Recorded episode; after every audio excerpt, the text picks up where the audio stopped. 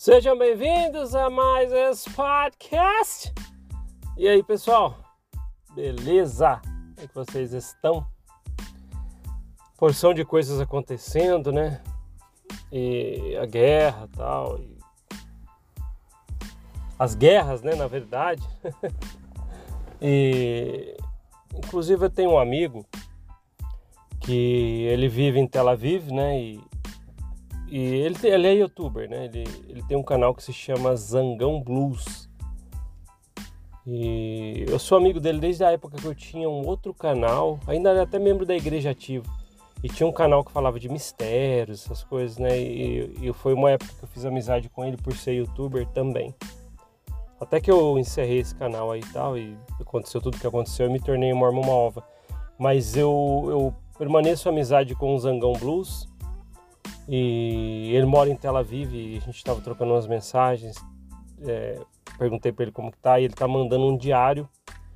Acho que é um, um, dos, um dos, melhores canais que, que estão informando diariamente, realmente sem mídia tendenciosa. Estou falando as que são tendenciosas. Então você consegue de um jeito ou de outro dar uma olhada na realidade do que está acontecendo com a visão de, de alguém que está em Tel Aviv. Então ele está fazendo um diário. Todo dia ele está postando um vídeo de como está lá. Esses dias ele postou um, um vídeo, era à noite, lá perto do trabalho dele, é, explodiu uma bomba, uma bomba perto lá, e eu ouvi, ouvi o barulho, ele estava fazendo a gravação, e ele está mostrando um diário de como que tá as coisas lá. Tá, e, então eu sugiro aí, quem quiser acompanhar realmente de alguém que está lá e está fazendo um, vídeos diários mostrando, vai no canal Zangão Blues. Você já acha já o primeiro, tá? E é importante a gente estar tá acompanhando, né? As pessoas têm perguntado o que, que vai dar isso aí. Tinha até um, um, um programa numa rádio que eu estava ouvindo. Pouca gente ouve rádio hoje em dia, né? Mas eu ouço bastante. Sei lá, é uma coisa que eu gosto. Acho que desde a época que eu andava de skate, né? Que eu tô falando em 90 e quanto? 90 e... Ó, eu acho que eu comecei a andar de skate em 92 que eu tinha 13 anos. E eu ganhei um skate todo velho, né? E comecei a andar com os amigos. E ia no mini ramp. Mini ramp é aquele. É Ralph, né? As pessoas conhecem como Ralph, mas o mini ramp é um pouco menor. E tinha um lugar na cidade, a gente ia lá e se encontrava. E logo uns anos ali já lançou aquele disco LP do Nirvana, né? O Nevermind. E aí alguém apareceu com uma fita com aqueles radinhos a pilha, sabe? Fita cassete, e a gente colocou no mini ramp lá na pista de skate e ficamos, a gente ficou ouvindo, né, o, o disco inteiro, né, através da, da, da, fita ali, né, todas as faixas e andando de skate, né? Foi um dia legal esse, esse dia aí, quando eu lembro. Com boa música, né, e fazendo uma coisa que eu gostava, que era andar de skate. E aí dali para frente, né, muita coisa aconteceu. Mas estava assim, né, a gente tem que lembrar que as pessoas estão voltando, né? Tava falando, olha, tá vendo como eu me perdi? É, tava falando sobre rádio, né? Então pouca gente está ouvindo rádio. Eu ouvi um programa, ouvi né, um programa em que tinha um homem tentando especular o que iria acontecer, um historiador, né? Se eu não me engano, é, é, é não, acho que era doutor em geopolítica e ele estava falando a respeito de, das previsões que, que podem estar acontecendo no mundo quando cessar, né? E logo foi interessante porque ele falou, falou, falou e não falou quase nada, porque tá realmente incerto. Pessoal, a gente está vivendo numa época. Vamos, ver se vocês concordam comigo. A gente está vivendo numa época sem precedentes, né? Estão acontecendo coisas sem precedentes. O que, que é coisa sem precedentes? Olha que loucura, sem precedentes. É que nunca aconteceu algo parecido para poder tirar como base. E a gente está numa, numa, numa época né, que estão acontecendo uma porção de coisas que são sem precedentes.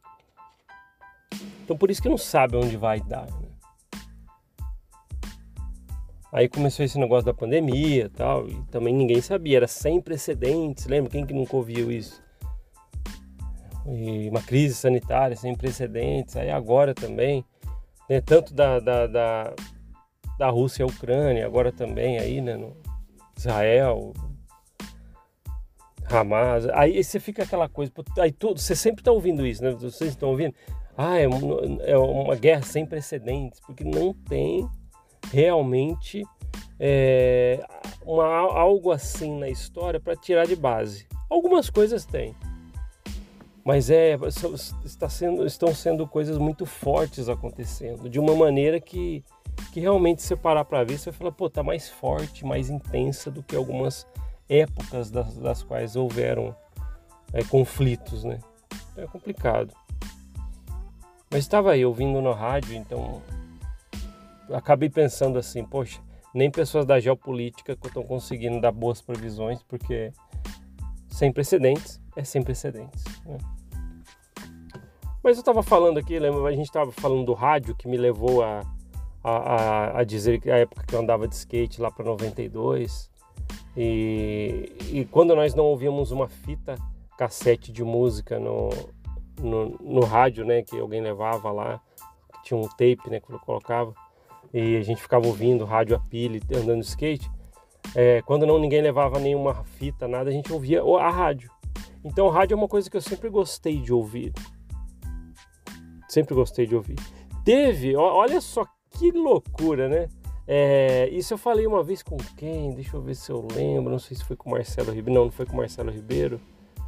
Ai, não vou lembrar. Falei com alguém aí que também faz um trabalho igual a gente, parecido, né? Ou com a mesma temática. Que, que quando eu comecei o Mormon Uma Ova, passou pela minha cabeça em fazer uma web rádio.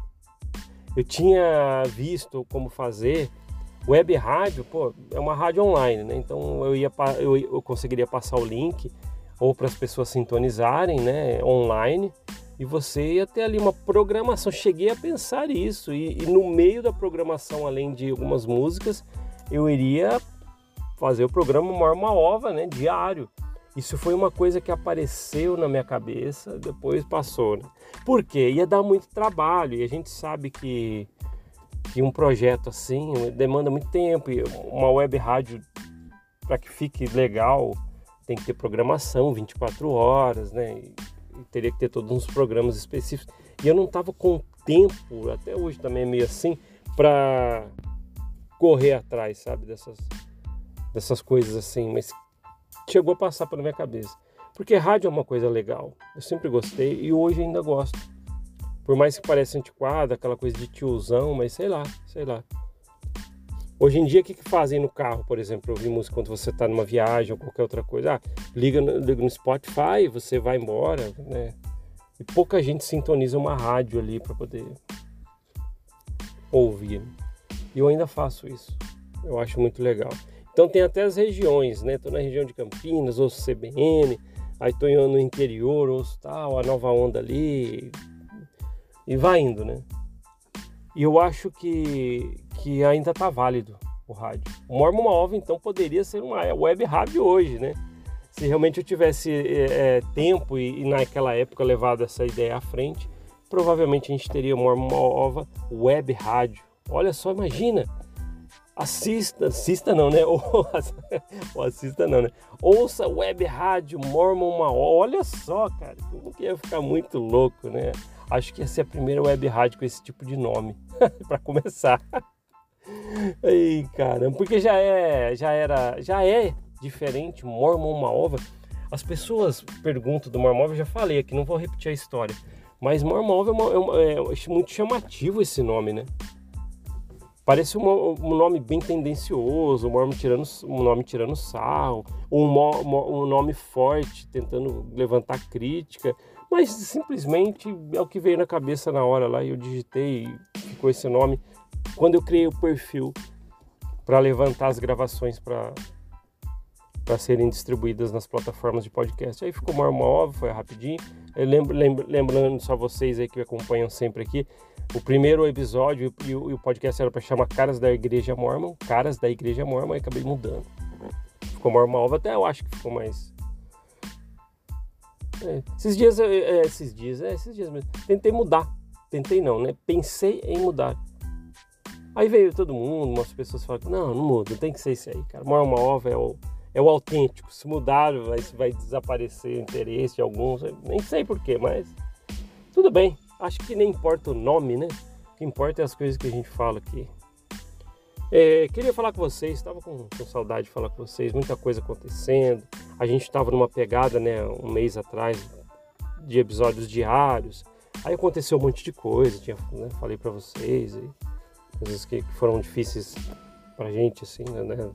Falei da minha mãe e tal, tudo que aconteceu. E são coisas que a gente tá, teve que acertar e mexe com, com muita coisa, né?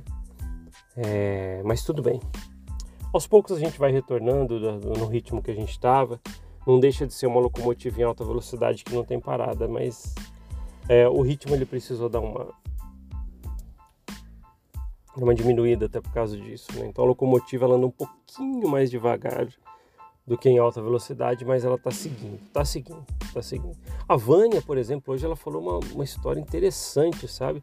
Eu estava ouvindo e, e, ao mesmo tempo que eu estava ouvindo, eu, eu veio, veio um turbilhão de pensamentos, gatilhos, aquela coisa toda que vem mesmo. Né? É legal que ela, que ela contou duas histórias num vídeo só. Se você não viu o vídeo da Vânia de hoje, não sei que dia que você está vendo esse podcast também, está ouvindo, né? Mas é você vê, vê a data aí que eu estou postando aí. E ela postou nesse num domingo. Né? Acho que vou postar ainda hoje no domingo. E você vai, vai conseguir ouvir as histórias que ela contou ali. Ela contou duas histórias num vídeo só, que foram é, primeiro a história de um, uma pessoa indo para a missão e uma história de um, de, algum, de um missionário que já voltou da missão. Às vezes eu converso com pessoas que não fizeram missão até hoje.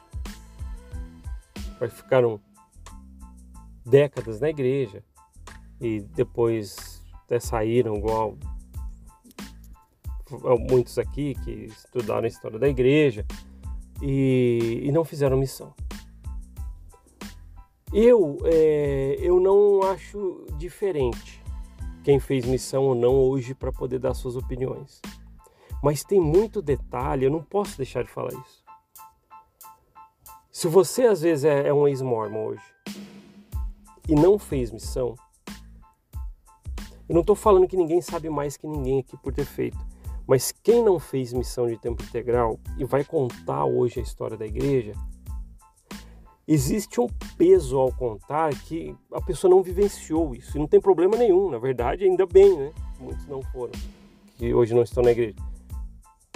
Porque não viveram aquele regime. Para alguns não foram bom, não foi bom. Então, é, se você hoje é um ex-mormon e vai contar a história da igreja e não foi um missionário integral, é, tem coisas que não é porque você não sabe, que você não vivenciou. E quem foi um missionário de tempo integral e vai hoje contar a história da igreja como ex-mormon, é um pouco mais acerrado dentro dos os gatilhos que você vai vivenciando, porque o, o, o, o fazer missão é você viver dentro de um bastidor da igreja, num regime quase militar E ali você fez o, o, trabalho com O maiúsculo, o trabalho voluntário de verdade ali, sabe? Tudo é voluntário que você faz na igreja, não paga pena. Mas é aquele que você andou, muitos voltaram com problema no joelho, no pé, problema de saúde, dengue, que nem eu peguei dengue duas vezes lá. Tá? Então, é, é, existe, não vou falar que é diferente, mas existe o peso de algumas coisas que quem não fez missão vai tentar contar e, e, às vezes não tem. Quem fez missão é um pouco diferente. Então, quando a Vânia contou as duas histórias, eu, no meu caso, que eu fui missionário de tempo integral, me veio uma porção de coisas na cabeça. Porque ela contou a história de alguém que estava indeciso de ir ou não para a missão, talvez queria até para agradar os amigos, acho que é mais ou menos isso. Ouvi meio por cima. E eu fui para a missão porque é o seguinte, cara, era melhor ficar em ir para a missão do que ficar com a vida que eu tava. Então, e eu tava na igreja, então eu falei, pô, eu vou, né? E é lógico, né? Pô, se você não ir, se você não fosse para a igreja, ia ser muito complicado, porque ia sei lá, imagina, quem não vai para a missão é super Ó, ó, vamos falar, vamos falar português, claro, é super julgado, cara. Você não vai para a missão, você é julgado por todo mundo que tá lá dentro.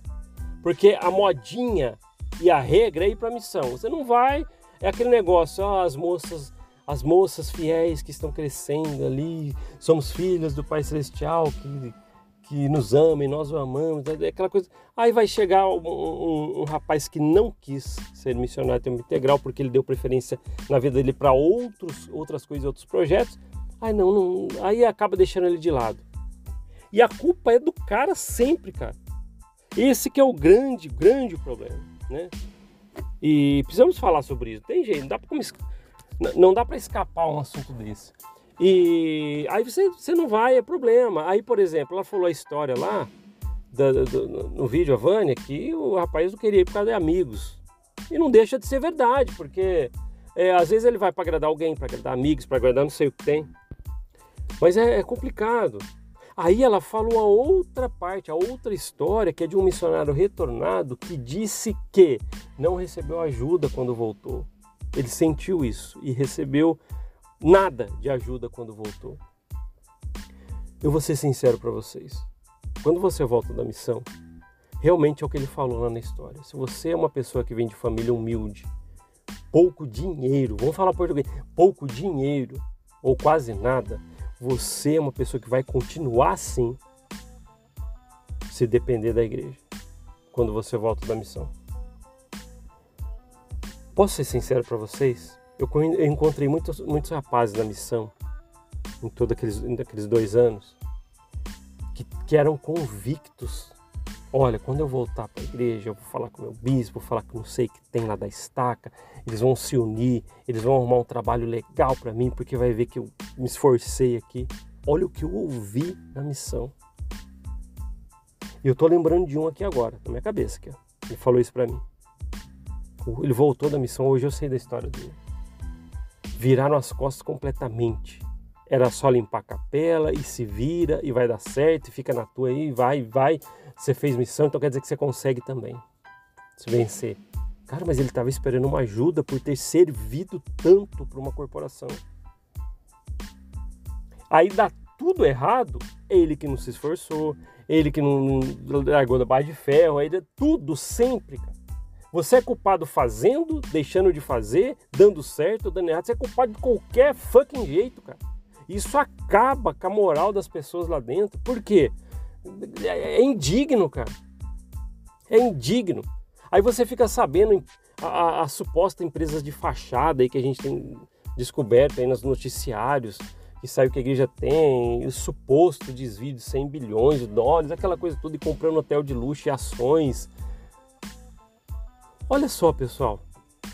Cara, é imoral pensar que uma igreja com esse porte financeiro deixa um jovem que foi lá nos confins do sei lá onde, do, pegou dois anos da vida dele, travou, pá, travou a vida dele e fez esses dois anos aí tal. E ele volta e não tem ajuda. Aí a Vânia até comentou daquele raio daquele fundo perpétuo que você quando você quando alguém conseguia, quando alguém conseguia porrada de empecilhos, mas quando alguém conseguir, você tem que pagar, cara, centavo por centavo. Oh, mas a igreja facilita, pô. Aonde que você vai, onde que você vai conseguir? E aonde que ela vai conseguir alguém para trabalhar dois anos gratuito? Era para pagar a vista pro cara fazer realmente o seu estudo ali, cara, sem, sem chorar. Aí era para a igreja fazer isso. Mas não, né? Mas não, né? É lógico. Talvez se eu estivesse na igreja eu ia falar não mesmo, né? Não, a gente passa pano. Eu queria que você, membro da igreja, que eu te entendo, parasse para pensar. Cara, ela só ganha com quem está lá. Aí você fala assim, as bênçãos. Vou esperar as bênçãos, as bênçãos. Sabe essas bênçãos que tanto espere você vai para a missão? Poderia facilmente serem cumpridas se eles colocassem o raio da mão no bolso, que não vai fazer falta, para ajudar esses jovens, cara. Os jovens e as jovens que retornam da missão e ficam ali sem eira nem beira, cara. Aí, aí, aí você fala, não, mas alguns ali, aqueles que conseguem tal, geralmente os que conseguem são os que têm a, a família abastada financeiramente com mais grana, que ele tem porte para fazer isso.